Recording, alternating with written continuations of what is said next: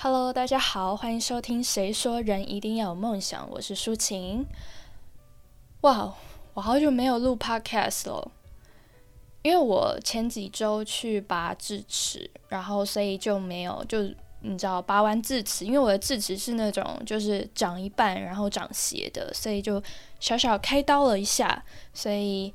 之后就恢复期的时候脸肿的像猪头一样，而且前几天就是。开刀完拔完智齿的前头几天，就还有发烧的情况，所以就是非常的惨，所以我已经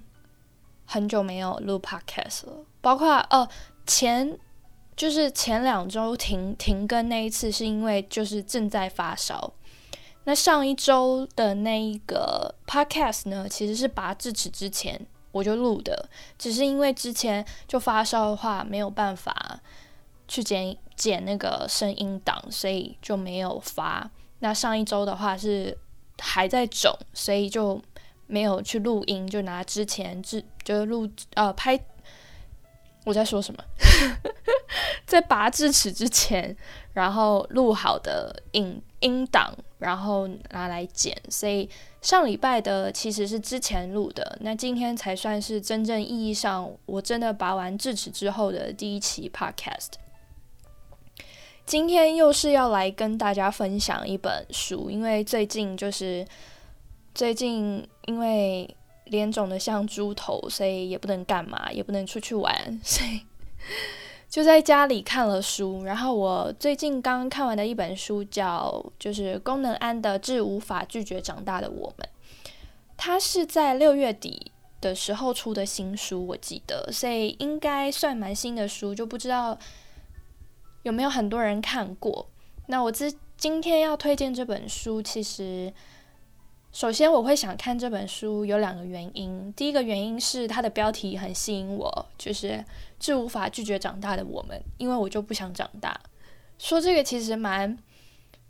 好像自好像自己打脸的感觉，因为小时候的我是真的就很想要长大。那现在当然我也不是说我就想要。想要像小孩一样，只是有时候就真的是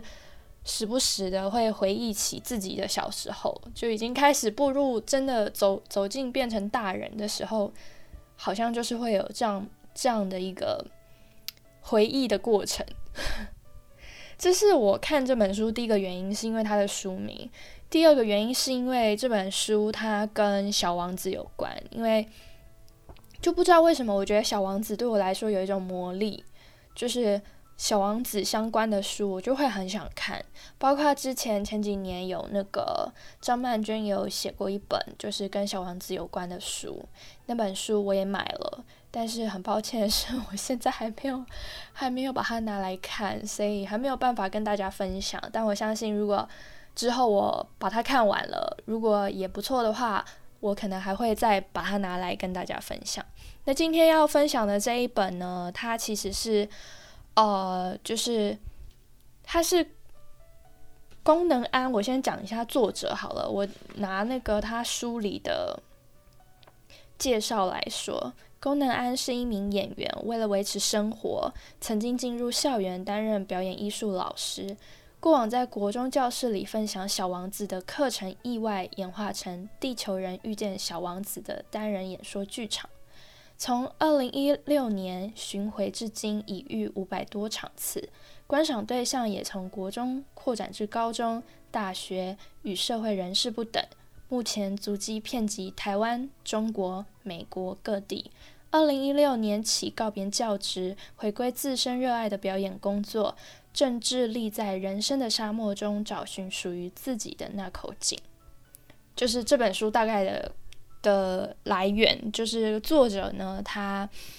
啊，就是由他演的一场叫《地球人遇见小王子》的这个一个单人，这叫什么？单人演说剧场，对，然后就是衍生而来这部这本书。所以其实因为我没有看过那那，就是没有看过那个剧场，我是看了这本书，我才知道有这个剧场的。然后我有上网稍稍微搜寻了一下，我发现有蛮多都是看了他好几次这个剧场，然后就非常喜欢，然后又看了这本书。那我看了这些人的一些啊心得感想，很多都是大部分都是说这本书里面其实几乎包括了他在剧场里面提到的一些讲述的一些故事，还有。他所谓他的啊，看小王子的这个启发跟就是这中间探讨的问题，那当然就是剧场可能他比较时间有限的关系，然后还有可能各种原因，所以其实在这本书里面，他讲了更就是广泛一点，更更仔细一点，就是把小王子更多的剧情拿出来讨论。就是可能是在剧场里面没有的部分，所以可以说这本书是详细版的，就是《地球人遇见小王子》这个剧的一个详细版的文字书这样子。那他这本书呢，呃，其实就是用小王子的故事，然后把它用章节拆分开来讲述那些就是。关于友情啊、亲情、爱情啊，还有孤独啊、成功这些的事情，那他利用他自己，就是投射在自己生命经历过，可能他如何看待事情的方式，还有他经历过的故事，来跟大家分享，然后来去呃，就是探讨这些小王子更深层的一些意义，还有故事。就是大家是怎么变成了小王子口中的奇怪的大人这件事情。那这本书，呃，它中间它分了好几个、好几个章节跟好几个大主题。首先在最前面的时候，我觉得有一部分是让我很很惊讶的一部分，就是在。第二部分第二趴的时候，他有讲出他自己小时候就是因为呃继母的关系，就是继母有对他施施以一些对他跟妹妹施以一些呃言语暴力，还有就是实质上身体的暴力，就是让他很痛苦这件事情。然后包括他可能之后学生时期的时候。曾经想过要报复这件事，然后最最终他没有做做出他会后悔的报复这件事。跟他到现在长大之后，他回头回头去看这件事情，然后不能说他原谅他的继母，或者是释怀这件事，或者是就不痛苦了，只能说他用另外一种角度去看待他的继母，去看待。就是为什么他的继母会对他施以暴力？为什么啊这么讨厌他？就是或许是不是他有一些其他的原因？当然，作者他在最终他也没有讲，或者是说他也不知道继母到底是为什么。但是他就是长大之后试着去想象，或者是说试着去理解每个人做出不一样的举动跟事情。他背后可能都有一些不为人知的呃原因，当然不是说继母这样做就是对的，只是他嗯，可能因为这样子去看待，所以他比较不会去去恨，去想要所谓的报复。对，然后呢，呃，我觉得这是他在前面就是书前面一开始的时候让我很。很惊讶的一个部分，就是他在书里面，他就真的是比我刚刚形容的，就是在更详细的讲了一下他小时候的遭遇。我就觉得这是一个非常 赤裸的作者，就是他从这本书很多地方，他都赤裸的把自己的一些呃，就是从小到大的一些。不能说是奇怪，就是一些比较不一样，或者是说他渐渐长大，不小心成为奇怪的大人，但是他意识到这点，然后他改正的一些问题，就是他自己把自己扒开的很很赤裸。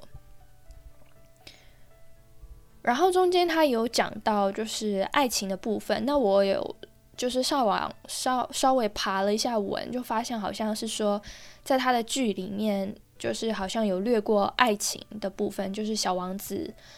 啊照顾玫瑰花的那那一个部分。那我不知道是不是对的，因为我也没有去看剧。那我必须要说，就是呃这本书呢，它包含了完整的小王子故事，所以如果你是就是没有看过小王子的人，或者是你很久以前看过，然后几乎快忘记的人，也不用紧张，想说哦这跟小王子有关的书我没有办法看。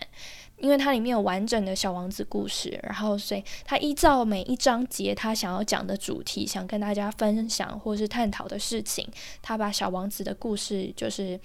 啊把它分开来拆分开来去讲述。所以呃，我觉得不用担心说你没有看过，因为里面完全有一个非常完整的小王子的故事。像我自己也是很久以前小时候看过小王子故事，但是那时候太小就。仅仅只是把它当做一本就是童话故事书来看，所以没有那么深刻的体悟。长大之后，其实嗯，就是一直很想要再静下心来看《小王子》，但一直没有，一直没有这么做。所以其实这本书我也很开心，我把它看完，等于我又再看了一次《小王子》，而且是用一个更更成熟、跟就是比较。更多的思考去看待《小王子》这这个故事，它中间除了讲到像我刚刚前面说的，就是对待哦怎么样去看待别人对你的啊恶意的事情之外，就是它中间有讲到包含同性恋的部分，就是谁跟谁不一样。他有讲到说，可能我们会说以前，可能我们会说同性恋的人是不正常的人。他就是有稍微探讨了一下，什么叫不正常，什么又叫正常。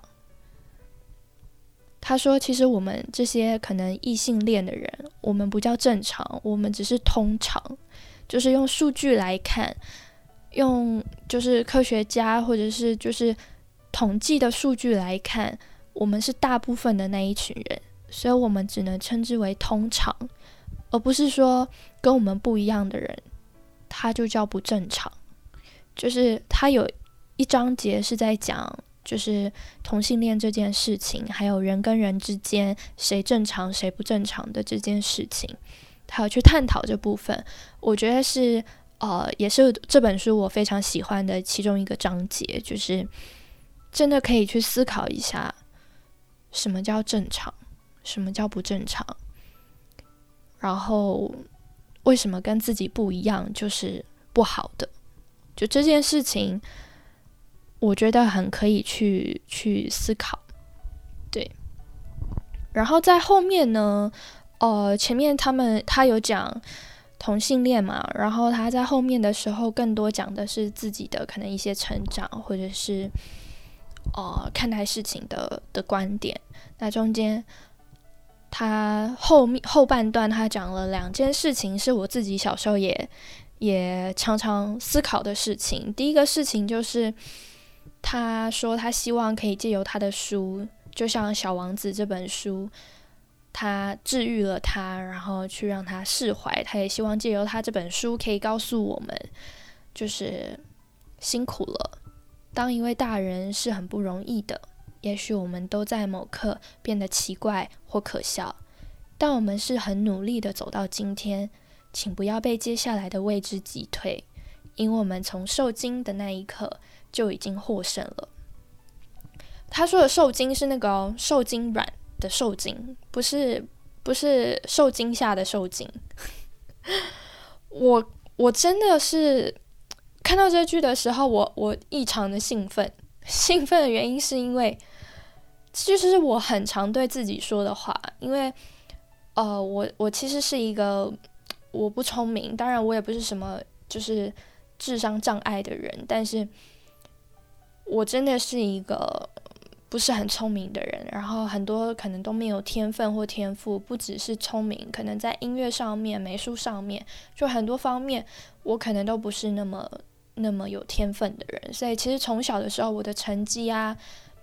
都平平的，就是不是最好，不是最差，就是永远在中间。有时候，包括可能我考试就是考不到我想要的，或者是呃出社会找工作被拒绝，就是很多时候我可能也会自我怀疑，然后会觉得就是心情变得很负面，然后觉得好像自己很很没用。但常常有时候有这样想法的时候，我自己都会就是跟自己说，就是当我可以出生在这个世界上，当我可以成为一个人，在这个世界上生活，那就代表我已经打赢了成千上万，是上万还是上亿？我有点忘了，不好意思，成绩不好，所以所以生物也不好，但我也忘了，反正金子不是很多吗？我相信我已经是那一个，就是那个第一名了。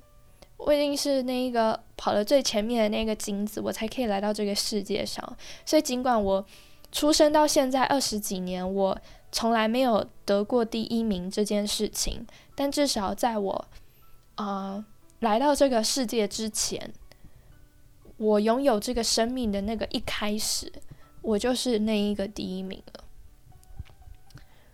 然后还有一件就是作者在分享的事情是，就是他说每一个人其实都有自己的惊奇。他说这惊奇呢不关乎男生跟女生，就男生也会有，女生也会有。这个惊奇是心理上的惊奇，这个惊奇来的不像是女生可能每个月固定一次，然后可能你可以推算时间。这个心情上的惊奇，它可能是随时随地。无时无刻都有可能来的，然后你你也不知道什么时候走，它可能很短，也有可能待了很久。他说有惊奇没有关系，就是去面对它，然后让自己度过这一段惊奇，继续成长，继续往前走。对，他在最后哦，这本书最后的时候，他有提到就是。或许我们或多或少都曾在小时候默默许下誓言，比如说我长大一定不会跟爸妈一样打我的小孩，或者是我长大一定不会跟老师一样用数字去定义别人，就类似这些诸如此此类的誓言。但不知不觉中，我们竟成为下一代人口中孩子们默默发誓的标靶。哪一个人没当过小孩？只是长大的时间拉长了，长到我们都忘记自己曾经也当过一个小孩。这个我自己也是很有感的，原因是因为，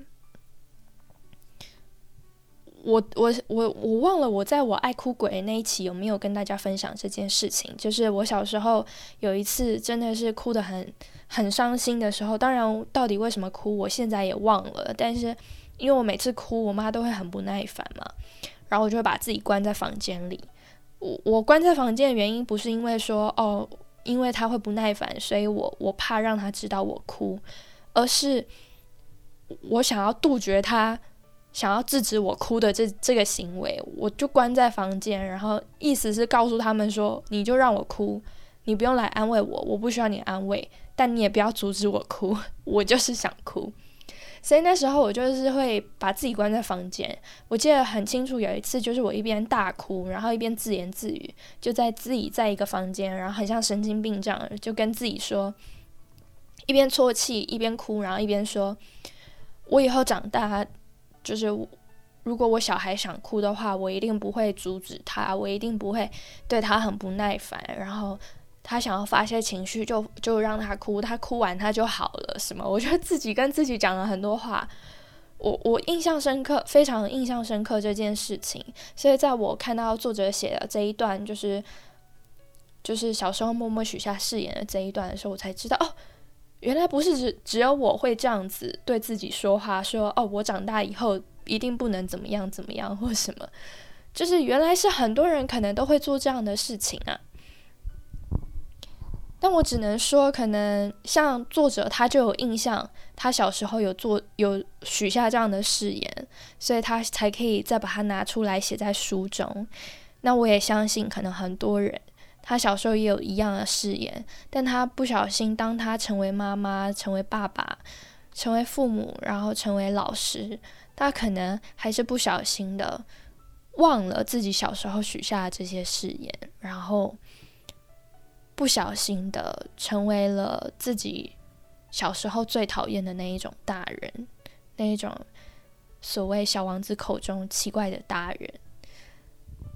然后，当然，因为我现在也还没有，也也还没有小孩，所以我没有办法有一个结论说，哦，我有记得这句话，然后我没有对我小孩因为哭而不耐烦或什么，就是这件事情我还没有办法得到一个结论。但我希望，就我自己期许我自己可以，就是将来如果有一天我有自己的小孩的时候，我可以做到这件事情。希望当时当下的我还记得，毕竟我现在也都记这件事情记了二十几年，因为我现在也其实还是个爱哭鬼，所以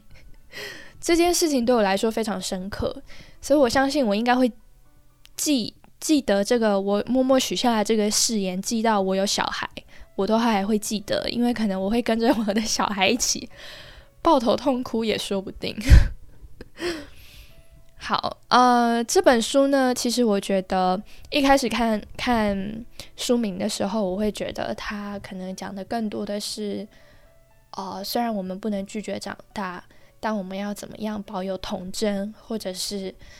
呃，就是记记得自己小时候的样子，或者是记得自己心中的那一个小王子。一开始我看书名，我会觉得是这样，但其实看到后中间，就是他有讲很多非常多的一些大人的，就是奇怪的行为举止，然后可能我们在不知不觉中长大之后也成为这样子，就是看了很多段这样的故事跟呃作者提出来的这些问题探讨的时候，我会觉得，与其说这是一本就是让我们保有童真的一本书。不如说，它是一本教我们如何做，就是当一个不奇怪的大人。可能大家如果没看《小王子》，会觉得我很奇怪，为什么我要一直说什么奇怪的大人？啊，这句话呢是小王子自就是在那个《小王子》的这本书里面，小王子每次遇到一些各种不一样的人的时候，不一样的大人的时候，他搞不懂那些人为什么要这么去想事情，或者是。为什么要这么做的时候，小王子在最后都会说出这句话，就是他会很疑惑说：“奇怪的大人。”所以，嗯，其实我们默默的可能都不小心的成长，成为了那个所谓小王子口中的奇怪的大人。这本书它其实更多的是让自我们自己去去发现，在不知不觉中变成奇怪的我们，然后让我们提醒我们自己。要怎么样去做一个所谓不奇怪的大人？它中间其实探讨了非常多，就是我觉得很广，包含了非常多的的的东西。就像我前面说了，就是有友情的部分、亲情、爱情，甚至是一个人为什么会感到孤独，然后觉得自己孤独的时候，觉得好像世界上只有自己最孤独，然后周遭所有人都非常的啊，就是。非常的有生命力，然后非常的富有，但其实你只是不知道而已。就是他中间他讲了很多这种，就是还有包括比如说成功是什么啊，就是这些东西他都有提到。所以我觉得这是一本非常非常广的书。所以呢，我蛮推荐这本书的。我自己看完的时候，其实我蛮喜欢的，甚至是算是我近期。看了两三本书下来，我蛮喜欢，应该可以说是我最喜欢的一本书，就是近期看的这几本书下来的里面最喜欢的一本。但我必须要讲一件事情，就是这本书它蛮多错误的，就是那个错误是就是排版上面的错误。我不知道这个问题会不会在之后被被去改善，因为我拿到我买的是出版。那我不知道他之后如果再版的话，呃，就是出版社那里会不会去去更改或者是去修正这些事情？这本书里面大概我看到的就有差不多有五个地方，就是它在句子里面可能多了一个字或者是少了一个字，就是有那种什么都没有的都，然后它多了一个都字，就变成两个都。然后还有我记得好像是从来没有吗？还是类似这样子，就是他讲从来没有什么的时候，他的从就消失了，就变成来没有。所以呃，当然如果基本上如果你没有什么阅读障碍能力的话，是可以看懂这本书的，就是它不影响阅读理解。但如果你是非常重视，就是这种看书的感觉，还有你可能是一个强迫症，或者是你对这种所谓的错别字，或者是这种就是有出错的地方，你会特别的介意的人，那可能就是要注意一下。就如果是出版，就就是可能你就要思考一下，你要不要看这本书。那我不知道之后的版本它会不会有改正这件事情，我也没有办法有答案，所以。就是大家可以去翻翻看书，如果你可以接受的话，我是很推荐大家可以去看一下这本书。我觉得这本书是一个，不管是小朋友或大人吧，我觉得这本书是一个看完都可以让人就是有所成长或者是沉淀的一本书。然后最后想要分享一个这本书里面它的结束的时候。的一个小句子送给大家，就是每个人都当过一个孩子，只是长大的人多，记得的人少。那我们就用这句话做一个结尾。那嗯，如果喜欢这种类似心灵成长方面的内容，或者是喜欢这种推荐书单的的。内容的话，欢迎订阅关注我的频道。那我们就下次再见。